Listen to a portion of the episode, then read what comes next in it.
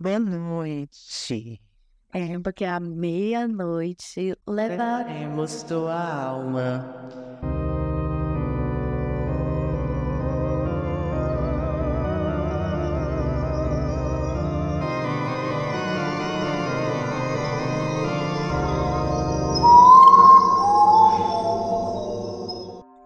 Oi, gente. Gente, olá, meu nome é Gabriel, meu nome é Lara e meu nome é Thiago. Hoje, hoje possuiu, Gabriel. Hoje vamos trazer mais um episódio de relatos tão amado por todos. Todos. Normalmente estamos aqui com o Thiago, gravando mais um dia com ele. Eu tô há 45 dias morando na casa da Lara. Nossa, nossa, série privada. E hoje quem vai narrar todos os episódios vai ser o Thiago. Porque assim, a gente vai aproveitar que ele tá aqui, né? Porque não é sempre que ele manda um áudio relatando uma coisa. Então, vamos aproveitar essa oportunidade. Ele vai narrar todos, vai, vai, vai escolher uma bela voz, uma voz diferenciada para cada relato. Vamos comentar logo em seguida. Porque se eu não trabalhar também, a Lara me deixa sem comida, né? Eu já tô dormindo aqui no porão. Gente, só lembrando que o nosso Instagram e nosso TikTok é levaremostuaalma.pod e o nosso e-mail é levaremostualma.gmail.com que você pode mandar sugestões de episódios e relatos sobre o que você quiser. E para começar, eu vou introduzir aqui o primeiro relato da noite Sim, é do meu pai. E é de quando ele viu um OVNI lá no Rio de Janeiro, que ele morava lá. E eu acho que, não sei, acho que foi no, é, foi no final dos anos 70. E, inclusive, tem registros de jornal dessa época que muita gente viu esse OVNI e foi comentado com muitas pessoas. Então, não é loucura da cabeça dele. Então, vamos lá, o Thiago vai começar a contar a história.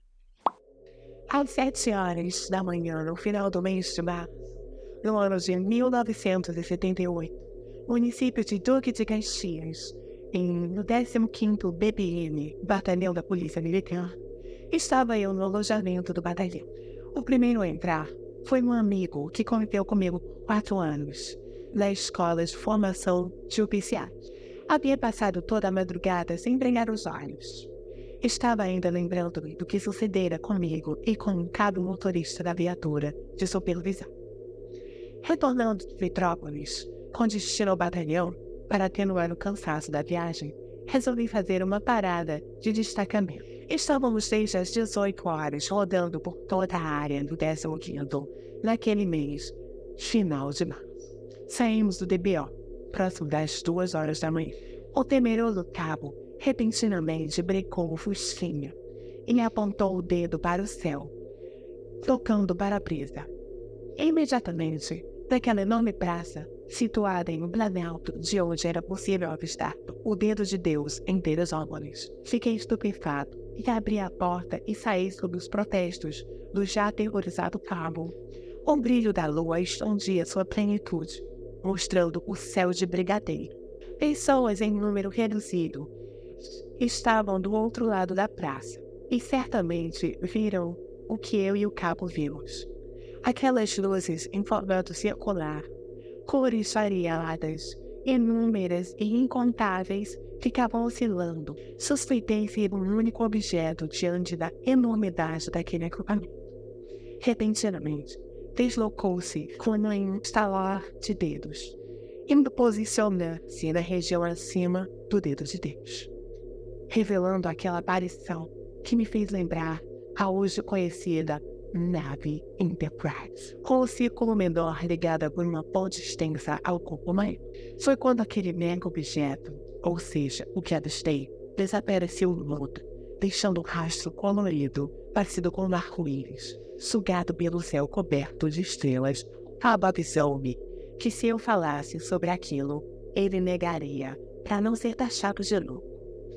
Contei esta quase miragem para aquele meu amigo, tenente da PMS. Os que estavam chegando escutaram e começaram a caçoar fazendo bilhete. Outro jogou um jornal na mesa e disse: Ele conta o que está escrito nesta página. Ficou comprovado. Outras pessoas estavam telefonando para alguma estação de rádio, contando o que viram. Nem houve grande destaque naquela notícia que ficou resumida numa pequena coluna de jornal. Certo é que fiquei tomado por aquele acontecimento durante uns dois. Nunca mais vi algo semelhante. Ai, gente. Pois é, relato é do meu pai. Eu já conheço a história desde que era criança. E eu procurei, até tentei achar essa matéria de jornal na internet, mas é difícil, né? Porque 1978, eu não sei nem qual jornal que era que saiu. Mas ele me assegura que isso realmente saiu no jornal. Eu acredito, né? Porque eu não sei porque ele inventaria essa história. Ele conta assim com tanto, ele sempre já contou a história pra, até pra um canal aí do YouTube, que eu não lembro qual era. Mas é isso aí, né? Uma história de OVNI. Eu, particularmente, achei chique. Eu amei, eu morro de medo de OVNI. Se eu tivesse na, no lugar dele, eu teria, assim, morrido de medo e fez xixi nas calças. E foi uma coisa bem vívida, né? Porque ele realmente viu todas as luzes conectadas. Não foi uma coisa tipo assim, ah, eu vi um bicho voando lá no céu e achei que era um OVNI, sendo que era um saco plástico. É tipo eu obs- observando vários OVNIs no, no pôr das dunas. Isso aqui eu acho que também, como era 1978, assim, céu de brigadeiro, né? Tinha menos iluminação, essas coisas não eram tão brilhantes, tão, tanta luz que nem tem hoje em dia. Então, acho que pra ele, ele conseguiu realmente ver com mais clareza, né? Porque se tem uma luz no céu, era mais difícil. Ser, tipo assim, um drone, um avião, não sei o quê. Nem tinha drone nessa época. Então, assim, realmente, eu achei chique. Eu, particularmente, assim, eu também tenho medo de ET. Mas, ao mesmo tempo, assim, se eles descessarem e falassem, sobe, eu, eu assim, entendeu? Dar uma voltinha, assim, um Uber OVNI, sabe? Ah, eu também. Gente, e não passa nenhum deles pra pegar aqui a gente hoje? Ah, que é mais fácil, né? Que quer numa. Bomba de cima de resolver, né? Agora o próximo relato, faz a introdução, Laranja. Sim. Tá, gente, esse próximo relato é de uma pessoa que não quis se identificar. E quem vai contar também é o Thiago. Vai ser um relato de possessão demoníaca. Não é demoníaca, gente. É só possessão, um ponto. Então vamos lá. Esse caso aconteceu na minha adolescência, por volta do final dos anos 80. Havia um quarto de música na minha casa, algo que era relativamente comum época. Era um espaço com almofadas do chão, é, toca-discos. Uma tarde, um amigo meu e das minhas irmãs foi passar a tarde lá em casa. E estávamos nesse quarto ouvindo música. E um momento ele começou a suar muito e ficar muito ofegante. Agindo de uma maneira muito estranha. Ele disse que estava se sentindo mal. E eu comecei a ficar preocupada, sem saber o que fazer. Pois ele começou a falar várias coisas desconexas. Foi aí que ele começou a falar que é o padre. E ele não era padre, não. Mas havia incorporado os espíritos de ouro. Esse padre falava que havia morrido. E começava a falar vários idiomas incompreensíveis. Achei também. É coisa assim que eu não sabia. Eu tentava entender, mas aí eu comecei a me apavorar também. Fiquei desesperada com a situação. E comecei a rezar na cabeça dele. Agora eu vi é que a gente estava sozinho em casa e não tinha que pedir ajuda. Logo em seguida, ele começava a falar com a voz de uma mulher assim, eu, que é isso? De socorro, gritando de uma maneira horrível, assim, dizendo que, que tava queimando.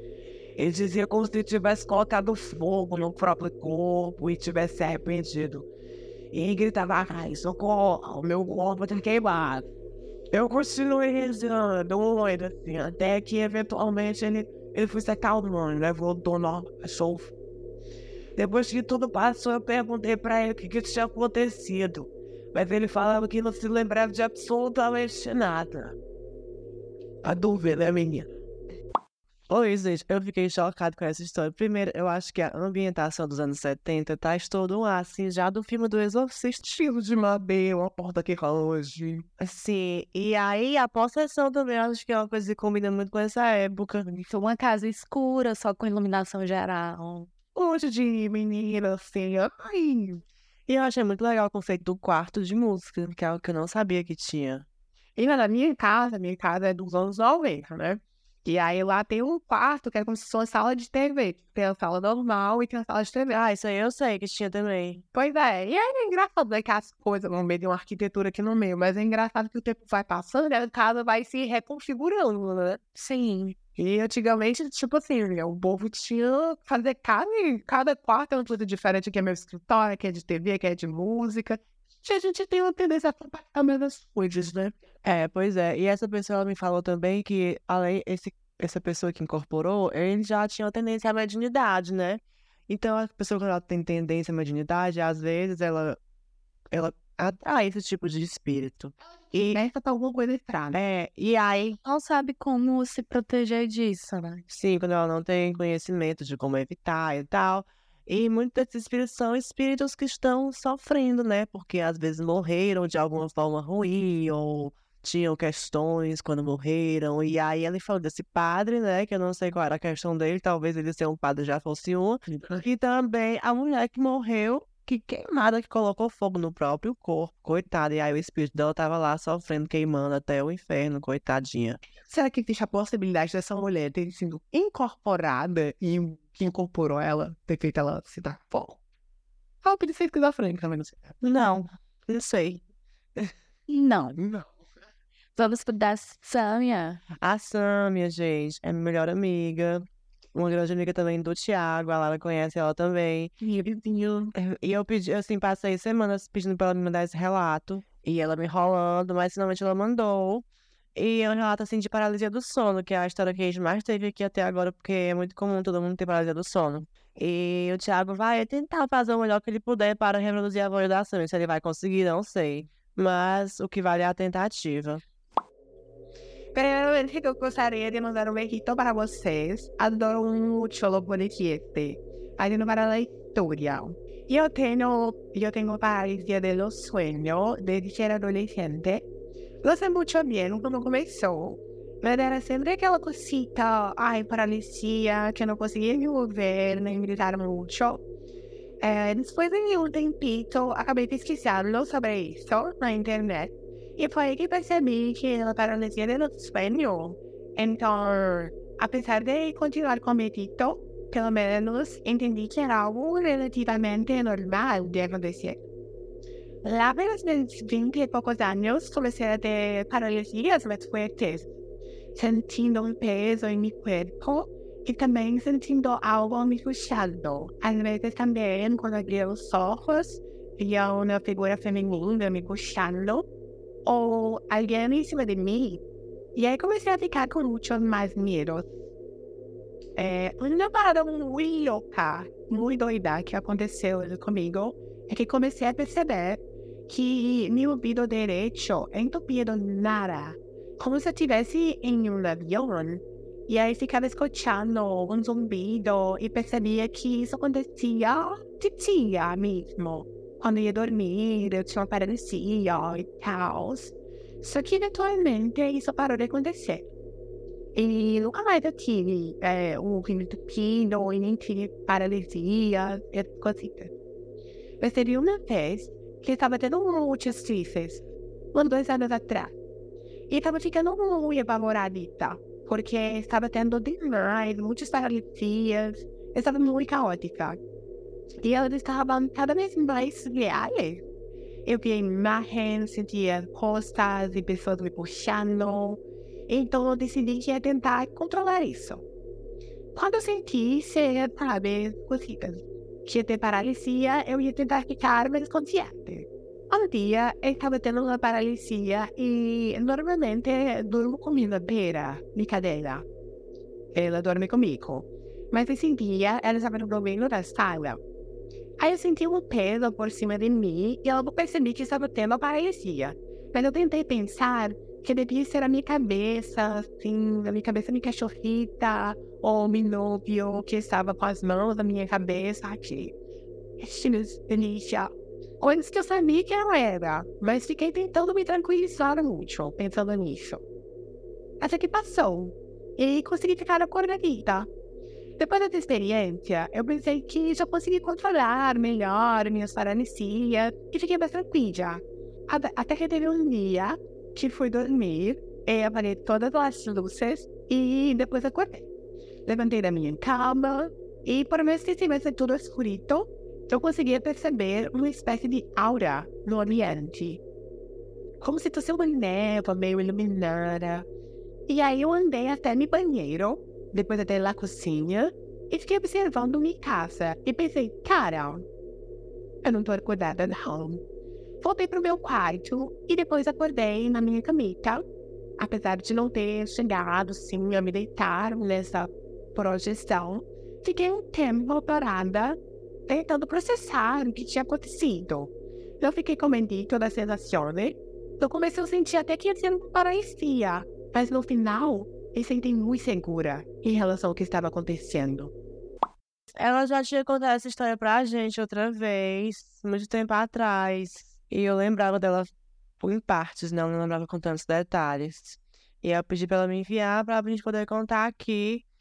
E basicamente foi uma paralisia do sono que ela sempre tinha. E aí teve um dia que ela começou a ter de novo, só que acabou virando uma projeção astral. E ela saiu do quarto dela e viu tudo assim com a névoa e misterioso, mas não rolou nada demais além disso nesse dia. Sim. As paralisias eram bem tensas porque ela via essa mulher puxando, querendo puxar ela pra debaixo da cama.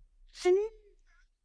E às vezes pode ser alguém que já passou na vida dela, uma pessoa que. Eu acho que pode não ser alguém. Não vou nem dizer quem, quem é. Mas, Marina, as pessoas ainda estão vivas, né? Então não tem como. Galera, não tem como. Mas pode ser a energia negativa que aquela pessoa direcionou pra, pra ela. Foi ter feito um trabalhito na cosita, né? E o que a gente não sabe, né? E que olhar, analisar aqui nos próximos. É, mas pelo menos passou. Ela disse que nunca mais teve nada do tipo, então significa que se tiverem feito alguma coisa, né? O efeito já, já saiu de validade. Mas eu acho assim também, é, por exemplo, eu já vi muitas pessoas relatando que, tipo, quando tenta é, ter um sonho lúcido e anotando que sonha pra tentar controlar, tipo, às vezes a pessoa tem a ciência de que tá tendo um sonho, né? Então, acho que no caso dela, ela tentou dominar tanto essa paralisia que ela acabou se esforçando tanto que ela se colocou pra fora. É verdade, faz sentido. Entendeu? Eu acho que ela tava tão assim no domínio do negócio que ela já não tava assim com medo, ela tava pronta. Eita, como ela é bruxa. É, a neta dela bruxa que não conseguiram queimar, ela grita. Gente, agora a gente vai passar pro relato do Ivan. É bem curtinho, na verdade, a informação. É, é mais uma informação do que realmente um relato, mas traz uma coisa assim, um tópico interessante. Que aí não sei se o Thiago lê aí. É, pode ler, Thiago, porque depois eu comento. Vou estar fazendo essa, vou estar lançando a boa. Meu irmão foi me deixando na faculdade de carro e acabou parando em frente ao prédio que construíram onde ficava o Mirabilhão, antigo hospital psiquiátrico que foi fechado em 2012 e demolido logo em seguida, em 2013. Ele começou a puxar conversa com o segurança do prédio e eventualmente adentraram no tópico de assombrações. No que o segurança disse que os moradores ficavam vendo pessoas enforcadas em uma árvore que tem lá perto. Uma coisa bem aquele filme A Entidade. Gente, essa narração ficou muito boa. É, quando ele, me contou essa história tem bastante tempo na realidade, e aí eu me lembrei, e aí eu fui atrás da conversa e perguntei, eu posso contar no podcast? Aí ele disse, sim. E aí eu contei, e, eu, oh, e aí eu trouxe pra cá, e eu não só trouxe pra cá, como eu fui investigar. Pra quem não sabe, o Mirei Lopes era um hospital psiquiátrico que tinha aqui em Fortaleza. Eu acho que ele foi inaugurado nos anos 80 e fechou recentemente, porque, enfim, existe uma lei, né, que proíbe ah, os hospitais psiquiátricos hoje em dia, por toda uma questão aí de. Como é que fala? É luta antimanicomial. Exatamente. E esse hospital foi fechado em 2012 e construíram esse prédio em cima. E eu fui procurar as fotos do prédio e eu vi essa árvore e eu procurei as fotos do hospital quando ele. Eu tentei. Achei tanto, tanto as fotos de quando ele ainda estava construído como as fotos dele demolido. E essa árvore estava lá, então é a mesma árvore que fica numa esquininha. A gente vai colocar as fotos no nosso perfil do Instagram, que levaremos tualma.pod. Então vocês podem olhar lá, dar uma conferidinha nesse registro que a gente deu uma investigada. E é pra curtir o post, é pra seguir também. então, achei isso bem interessante. Até fui pesquisar se tinha mais relatos de de coisas parecidas em relação a Mira Lopes, mas não encontrei muita coisa, porque se eu tivesse encontrado, a gente poderia fazer um episódio sobre ele, né? Mas acabei não tendo muitas informações. Mas fica aí, né, essa, essa curiosidade. Se você morar nesse prédio e tiver visto algo, você pode contar pra gente. É, por favor. oradores aí do como é o nome do prédio agora? Ah, não sei o nome do prédio, não. É onde ficava o Miri Lopes, gente. É do lado da Igreja dos Remédios. Hum. Isso é meio conveniente, né? Hospital psiquiátrico, igreja dos remédios, já fica meio. Já vai dar um encaminhamento. É. Mas nesses lugares, assim, o pessoal diz que tem uma energia bem forte, né? Porque né, tem gente que morreu por ali, é que nem cemitério. E o segurança sempre tá sabendo, né? É uma porta que abre e fecha, é umas coisas que caem, é o povo que fala, e você vê o povo passando e não tinha ninguém. Gente, inclusive, eu fiz um curso lá na Igreja dos Remédios. E. É, você- Não. É uma igreja, não tem de farmácia lá. E era isso de quê? Era um curso de restauro. Ah, É uma igreja antiga. entendi. E aí, é, tinha relatos, assim, lá, né? Sim, sem querer dizer, mas tinha relatos de gente que via e etc. É, e só pra finalizar, esse negócio de ah, assombração e hospital psiquiátrico. Não é tipo assim, dando uma justificativa sobrenatural para as pessoas que estavam internadas lá. Na realidade, é ao contrário. É tipo assim, as pessoas sofriam muito lá e o local foi demolido e dizem que os espíritos ficaram lá, os espíritos das pessoas que sofreram, né? Pode ser de paciente, pode ser de médico, não sabemos. Mas fica aí. E pra finalizar, tem um áudio do Tiago, que ele tinha mandado pra gente já algumas semanas atrás. Estávamos guardando para o próximo episódio de relatos, então vou deixar aqui tocando para vocês ouvirem. Acho que a gente pode fazer um breve comentário depois, porque ele é um relato de demônio, coisa demoníaca, por causa do nosso episódio da Goethe que teve, né? E ele lembrou desse relato e mandou pra gente. Então vamos aqui ouvir e comentar brevemente antes de finalizar o episódio. Então, let's go.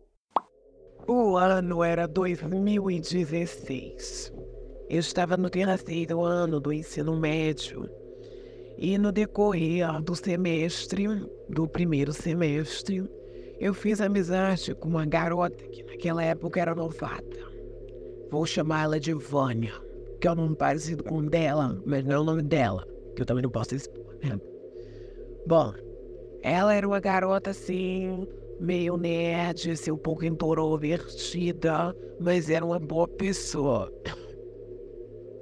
Muito assim, simpática. Se você falasse com ela, uma garota simples, né? Ela vinha do interior, uma coisa assim, bem singela, ligeiramente vegana.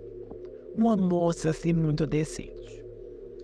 Bom, ela gostava muito de filmes de terror e K-pop, né? Então, assim, por isso que eu fiz amizade com ela. Ela é das minhas, assim, realmente houve uma identificação.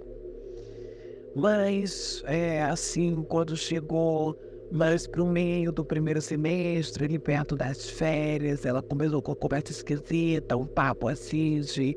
Ai, eu tava vendo umas coisas assim sobre ocultismo muito interessantes, né? E arranjei até um livro. Não sei de onde que ela tirou esse livro né? Se ela comprou, se ela pegou com alguém, mas era aquele livro que é considerada a Bíblia satânica, né? Que eu não acho que é alguma coisa do Capricórnio, não, é, é realmente é do Sifão Caprino, Citrino, é Cipriano, Ciprição Cipriano, um negócio assim. E aí ela pegou e disse, não, eu consegui esse livro, eu vou dar uma olhada assim, né? Aí beleza. Ela começou a ver isso na casa dela, né? Porque se ela levasse pro colégio era pedrada na cabeça que eu mesmo mandava. Né? Tá metida com essas coisas aí, também vamos com calma, né? Que assim não é para todas, não. Aí, muito bem, né? É, os dias se passam, ela chega e começa a comentar que viu coisas muito interessantes nesse livro né?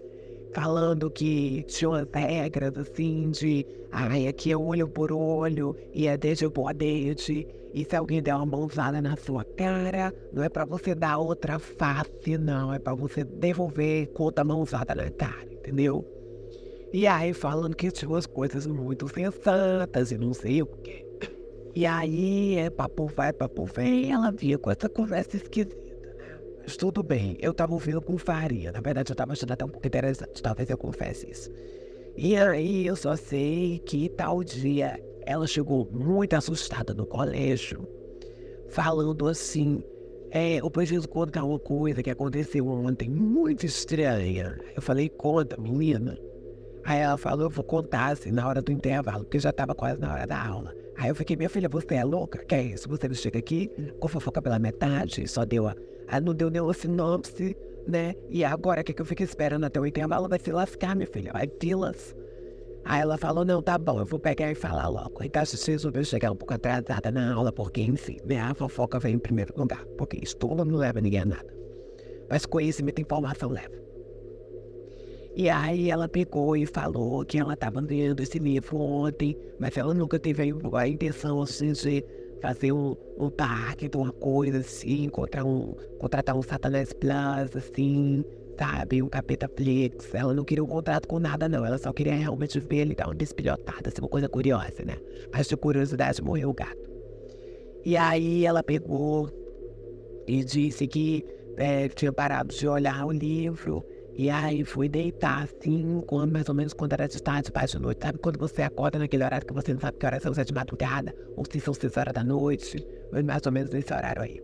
E ela disse que teve um sonho muito estranho, como se fosse uma projeção astral, né?